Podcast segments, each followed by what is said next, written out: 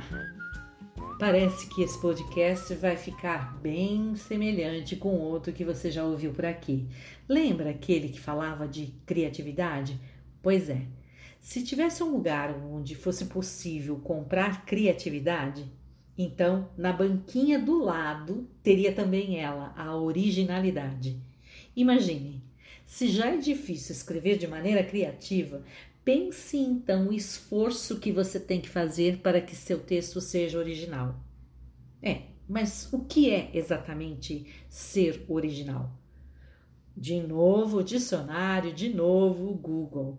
Originalidade é a qualidade do que é inusitado, do que ainda não foi imaginado, dito, feito. É singularidade. Ora, chegam a dizer que originalidade é inovação. Eu, particularmente, não gosto dessas definições porque me dão a ideia de que para ser original precisa ser inovador e, portanto, precisa ser novo, avançado, inédito. Pensa aí, o que não é novo não é inovador? Não é original? Sei não. Na verdade, eu fico mais é com o pensamento de Voltaire e ele diz: a originalidade não é mais do que uma imitação criteriosa. Nada se cria, tudo se transforma ou se copia. Ué, então não tem fórmula mágica? Não, não tem. Por esse motivo é tão importante prestar atenção ao mecanismo do seu próprio pensamento, da complexidade dele, ou seja, de como você pensa. Vejamos um exemplo disso. Pense no caso dos títulos dos seus textos. Por exemplo, sempre tem alguém que diz: ah, faça-me um favor. Seu título deveria ser mais original. Qual é. Nunca ouviu que o título tem que ser original? Chega mais perto. Mais perto. Seu título tem que ser original. Realmente, o tempo todo pedem a você criatividade e originalidade.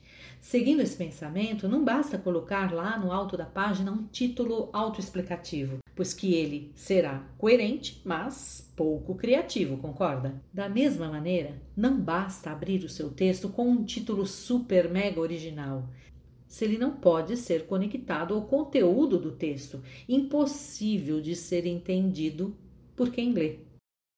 Pois então, não há fórmula mágica, mas eu vou dar para você uma dica algo muito próximo com essa tal fórmula mágica e que funciona muito bem para mim. Mas não comente para ninguém, tá? É um segredo. Lá vai. Geralmente, o meu título está escondido nos parágrafos finais do meu texto, da metade para frente. Está numa frase ou é a própria frase. Mas não é uma frase qualquer, é uma frase que por si só explica, resume ou surpreende quem está lendo, tanto no começo quanto no final. Se pegarmos este texto que eu estou falando para você, este poderia ser o título original, adequado e criativo para ele.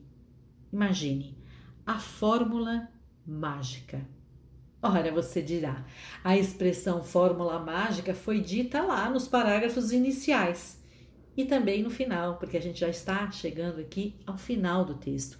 Sim, e nas primeiras linhas, a expressão tem sim uma atração, uma conectividade. Afinal, quem está lendo o texto está certamente procurando por fórmulas, por modelos. Mas quem está ali, no fundo, no fundo, sabe que não existem tais fórmulas Seria bom demais, não é?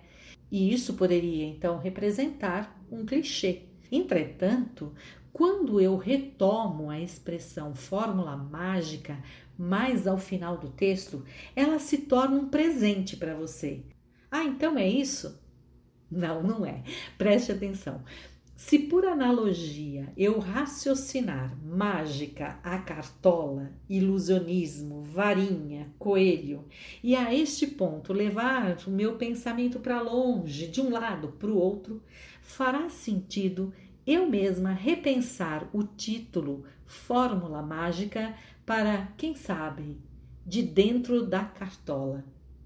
Lógico, se eu colocar esse título logo no início, de dentro da cartola, talvez até a metade do texto, quase no final, você não entenda o que isso signifique. Mas quando eu falar fórmula mágica, então você imediatamente vai fazer a analogia necessária para entender por que, que o título do texto foi esse e não outro. Foi criativo? Adequado? Coerente? Essa é a pergunta que eu tenho que me fazer. Claro, e também original. Vamos lá? Tente você. Gostou? Curta, compartilhe. Tem outras dicas lá no podcast Eu Storyteller Studio, no Spotify e no site labvozes.com.